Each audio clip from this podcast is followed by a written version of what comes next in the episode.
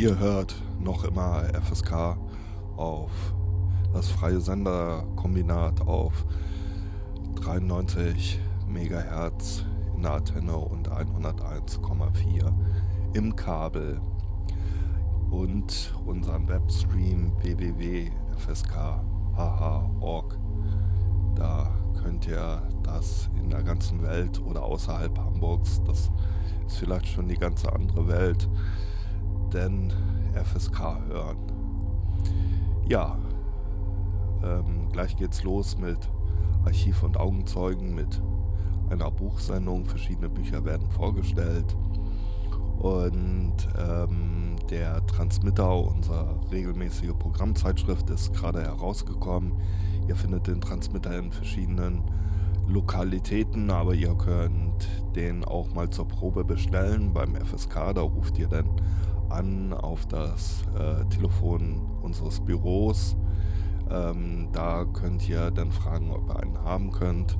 Und da drin in dem Transmitter ist auch ein Formular, wo ihr ähm, ja, Fördermitglied werden könnt oder einmalige Spenden an FSK senden könnt, denn dieser Sender finanziert sich hauptsächlich aus Spenden. Äh, Zuwendungen anderer Art sind eher selten und ähm, ihr könnt dadurch die Arbeit hier, die ehrenamtliche Arbeit unterstützen und auch ähm, die laufenden Kosten ähm, sichern, dass sie gedeckt werden können. Soweit, so gut. Ja, Archiv und Augenzeugen dauert so ungefähr eine Stunde. Danach gibt es Radio Gagarin live. Diesmal ähm, aus dem Anlass, dass eigentlich äh, an dem ersten, äh, zweiten Freitag diesen Monats eben halt Radio Gagarin eben halt in der Flora gastieren würde, aber das äh, Festival in der Roten Flora fällt im Juni leider aus. Das ähm, äh, müssen wir machen, weil wegen Krankheit ist das nicht möglich und ähm, deshalb fällt das Festival, wie gesagt, denn aus in der Roten Flora. Trotzdem bleiben wir hier bei der Programmgestaltung, so wie wir uns das vorgenommen haben und fangen jetzt an mit Archiv und Augenzeugen mit den Büchern.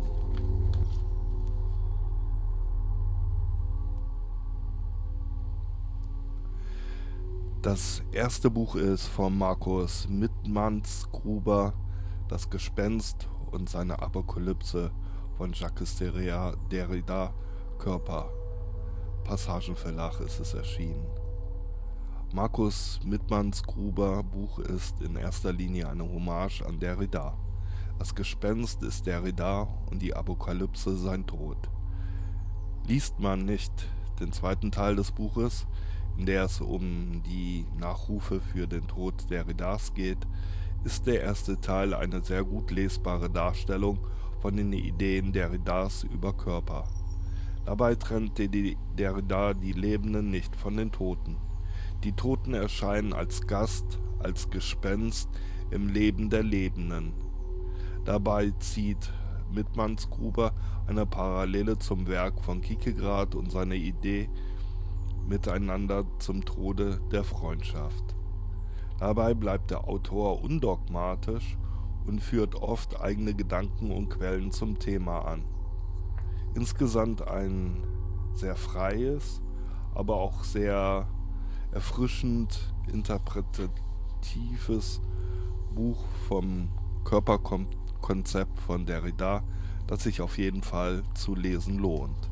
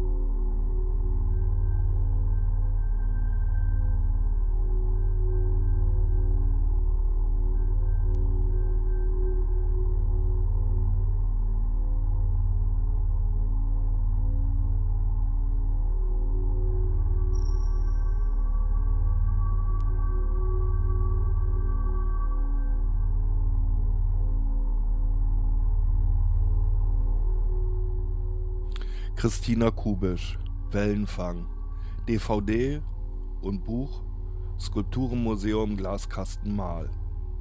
Christina Kubisch wurde 1948 geboren und ist als Künstlerin seit 1980 aktiv.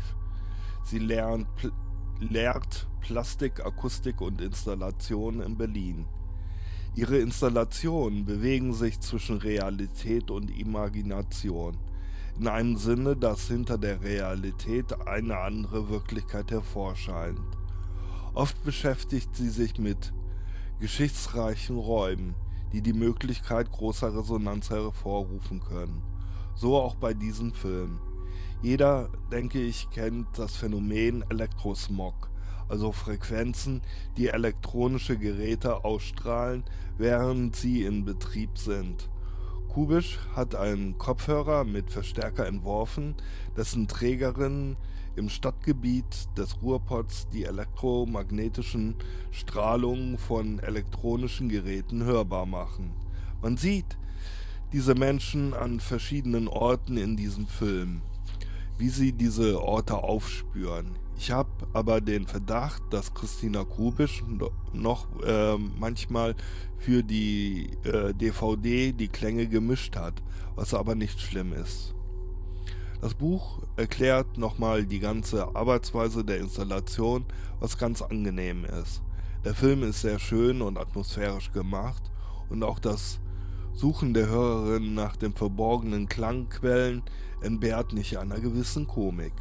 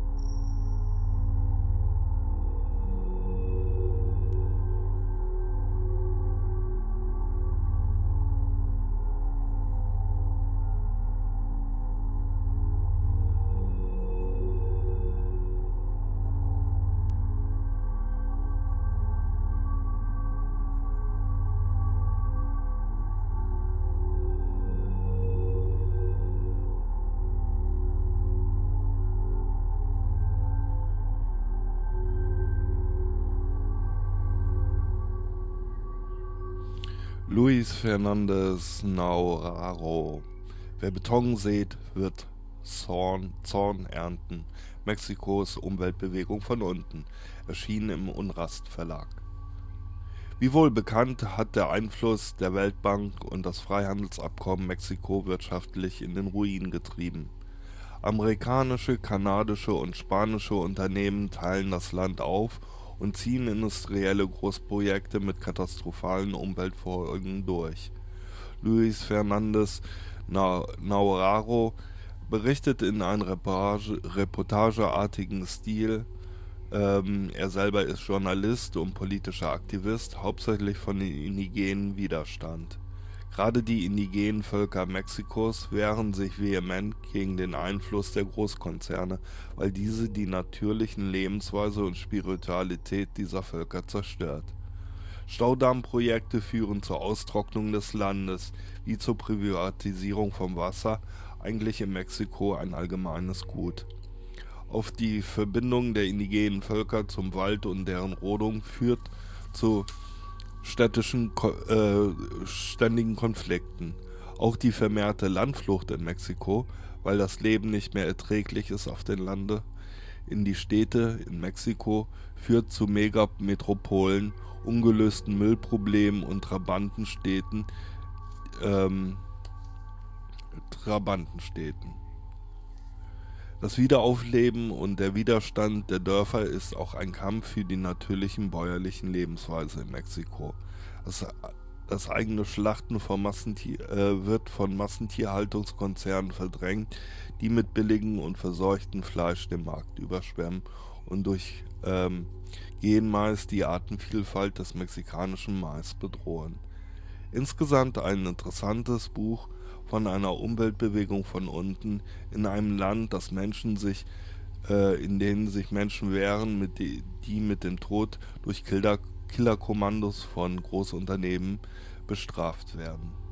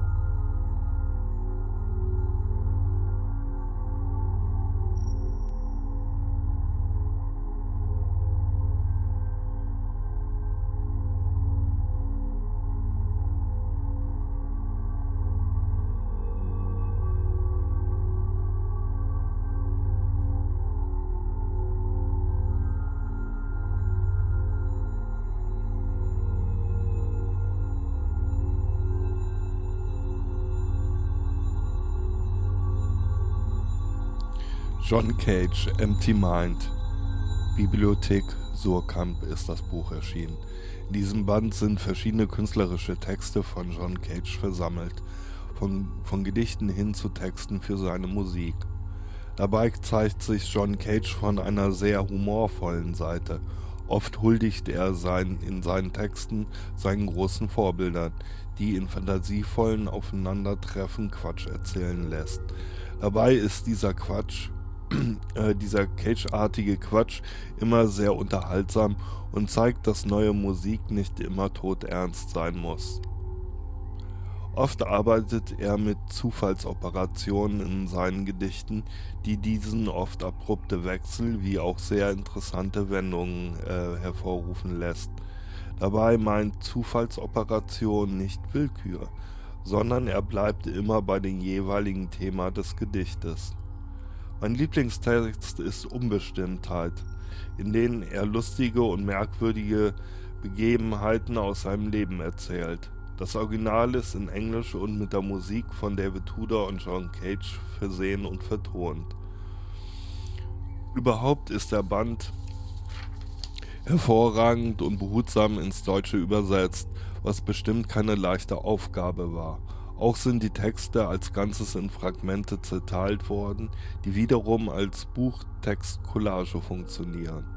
Dadurch bekommt man beim Lesen, sofern man ganze Teile immer liest, einen psychedelischen Schmunzel- und Lachtanfall, was auf jeden Fall für John Cage spricht.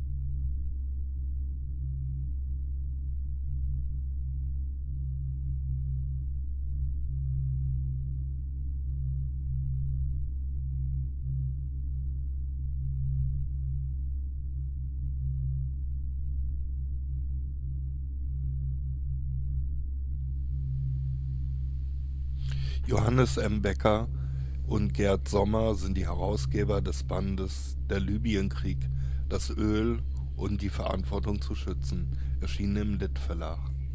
Der vielseitige Sammelband vereint verschiedene Themen zum Libyenkrieg der NATO. Dabei ist die umfassende Arbeit der Autorin breit gefächert, von allgemeinen Informationen zu Gaddafis Libyen und seinen ökonomischen und sozialen Projekten hin zu den Beweggründen der NATO-Intervention. Dabei wird sehr kritisch die UNO-Doktrin Verantwortung zu schützen unter die Lupe genommen, denn genau genommen unterstützt der Westen nur Bewegungen, die in ihrem Interesse stehen, und das war im Fall Libyen das Öl und die Flüchtlingsabwehr. Auch wird der Einfluss Libyens auf die arabische Weltreflexion äh, reflektiert, sowie deren Rolle auf die Afrikanische Union, wo Libyen eine Führungsrolle zukam. Die Bemühungen zum Beispiel der Afrikanischen Union zu Frieden und zur Verhinderung eines Eingreifens der NATO in diesen Konflikt wurde äh, total von der UNO ignoriert und durch Fälschung der Tatsachen Russlands und China getäuscht. Ein anderer Aspekt ist die Rolle der Medien und die Wahrnehmung der Menschenrechte, denen die Rebellen missachteten vehement die Menschenrechte, verfolgten Schwarzafrikaner, die als Gastarbeiter oder Söldner in Libyen lebten, sowie die Frauenrechte, die Libyen für ein arabisches Land fortschrittlich waren. Auch die totale Militarisierung des libyschen Staates spielt eine Rolle im Sammelband, dessen Folge die Auflösung des libyschen Staates zur Militarisierung der arabischen Welt führte.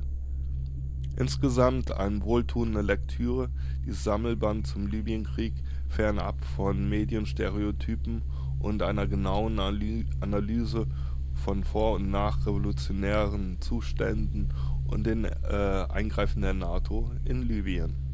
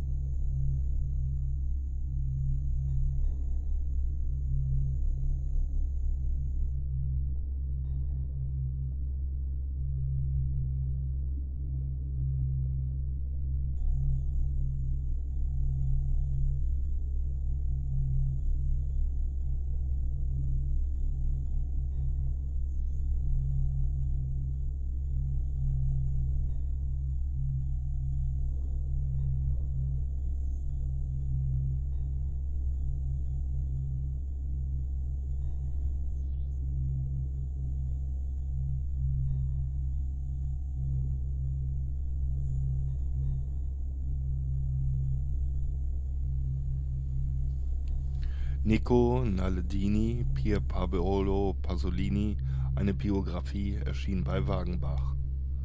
Pasolini war ein sehr eine sehr widersprüchliche Person. Literat, schwul, Katholik, Kommunist und Filmemacher. Trotz oder gerade wegen dieser Widersprüche war er ein sehr radikaler und streitbarer Geist. Geschrieben ist diese Biografie mit vielen Auszügen aus Briefen und literarischen Werken von seinem Cousin, Nico äh, Naladini, der selber im Verlagswesen und beim Film gearbeitet hat. Die Biografie fängt in der Kindheit an. Kindheit an. Pasolini ist ein Kind, das im italienischen Faschismus geboren wird. Sein Vater ist überzeugter Faschist und zwischen ihm und Pasolini entsteht eine sehr fragile und problematische Beziehung. Er liebt seine Mutter und setzt sich sehr für sie ein. Sie sollten ein Leben lang äh, eine sehr enge Beziehung pflegen und zusammenleben. Der Bruder von Pasolini kämpft im Widerstand und prägt seine Erhaltung gegen den Faschismus. Pasolini ist angehender Lehrer und macht in den Kriegsjahren seine ersten literarischen und schwulen Erfahrungen, die ihn sofort in Konflikt mit der Staatsmacht bringen. Er lebt auf dem Land und vergöttert das bäuerliche Leben, sollte aber bald in die große Stadt Rom ziehen. Dort gibt er mehr oder weniger seinen Beruf auf und versucht als Literat zu leben. Zu Hause in Rom mit seiner Mutter erkundete er das nächtliche Leben in Rom und ist fasziniert vom Subproletariat, dessen Sorgen und Nöte er sich annimmt, was ihn in Konflikt mit der Kommunistischen Partei Italiens führt, da er versucht, eine poetische, aber ungeschminkte Sichtweise in seinen Büchern darzustellen. Pasolini schreibt in verschiedenen italienischen Dialekten und ist sowas wie ein Sprachwissenschaftler. Sein Erfolg in der, Literatur führt ihn zum Film aber er kommt immer mit der Zensur in Konflikt, wegen Anstößigkeit. Ein Prozess, der sein Leben lang andauern, werden, äh, andauern soll. Nun gut, das filmische Schaffen, denke ich, ist bekannt genug, was ich hier nicht erläutern möchte. Anmerken möchte ich noch, dass Pasolini sich in den späteren Jahren radikalisierte. In den politischen Schriften, die er veröffentlichte, eine radikale ähm, äh, betrieb er eine radikale Konsumkritik, die er gerade in Italien wirkmächtig am Werk sah. Am Lebensende entstanden so berühmte wie radikale Filme wie 120 Tage von Sodom. Obwohl Pasolini immer im Kreuzfeuer der Kritik stand mit Gerichtsverfahren überzogen wurde, war er kein einsamer Mensch. Er pflegte regen Kontakt mit seiner Familie und seinen Brieffreundinnen, dessen Kreis immer größer wurde. Der Tod von Pasolini ist rätselhaft, er wurde ermordet und in der Biografie von Nico Naledini bleibt der Tod ebenfalls rätselhaft. Wie ich finde, eine hervorragende Biografie, die viel über die Zustände in Italien zu berichten weiß, in den 70er Jahren vor allen Dingen, die Mühen des Künstlers zeigen, aber auch die Höhepunkte eines radikalen künstlerischen Schaffens wissen äh, darzustellen.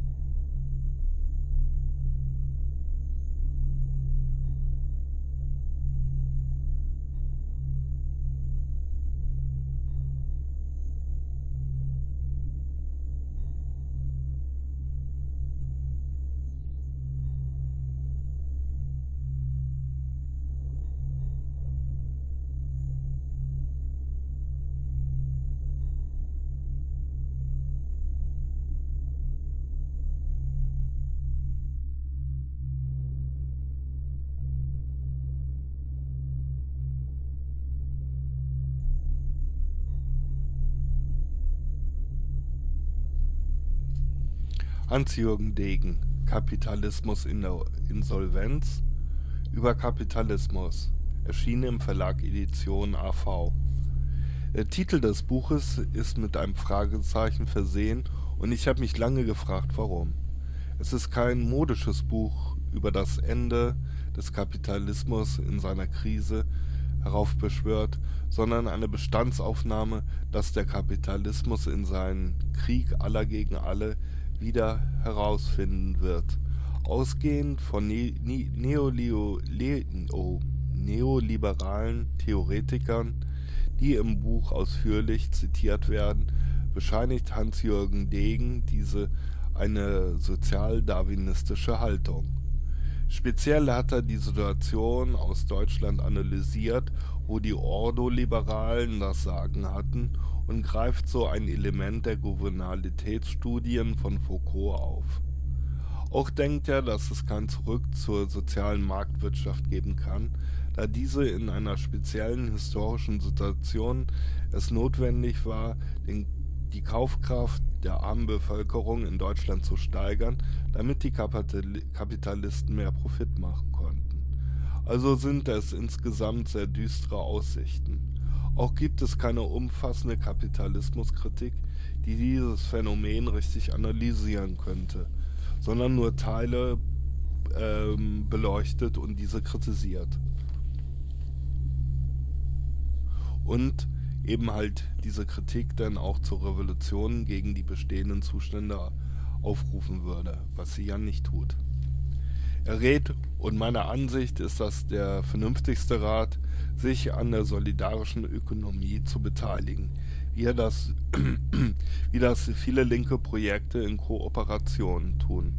Damit sind einige Probleme verbunden, die er nicht beschönigen möchte, aber er sieht darin die einzige Möglichkeit, im Kapitalismus human und trotzdem gewinnorientiert, ökologisch und sozial verträglich zu wirtschaften.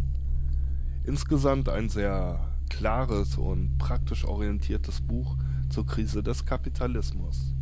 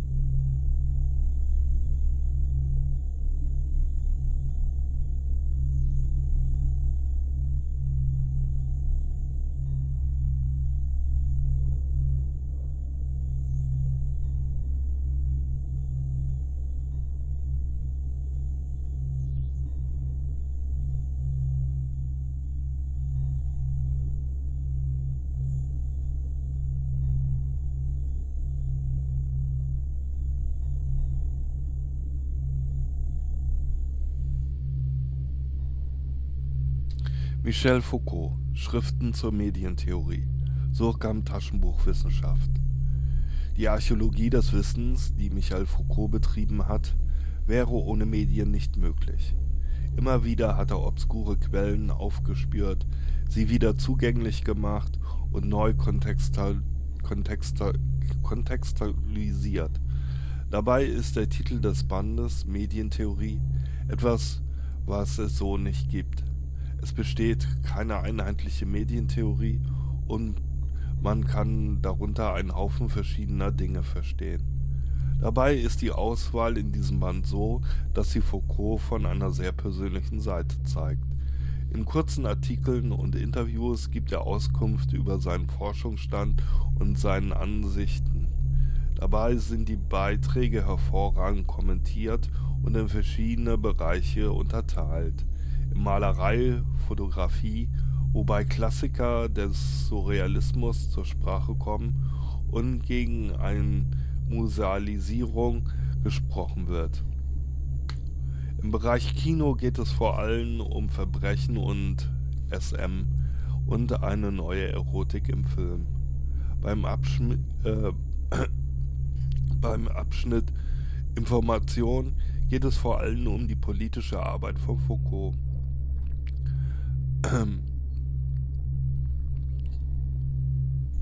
Bei Medienmacht um Schein und Wirklichkeit von Medien.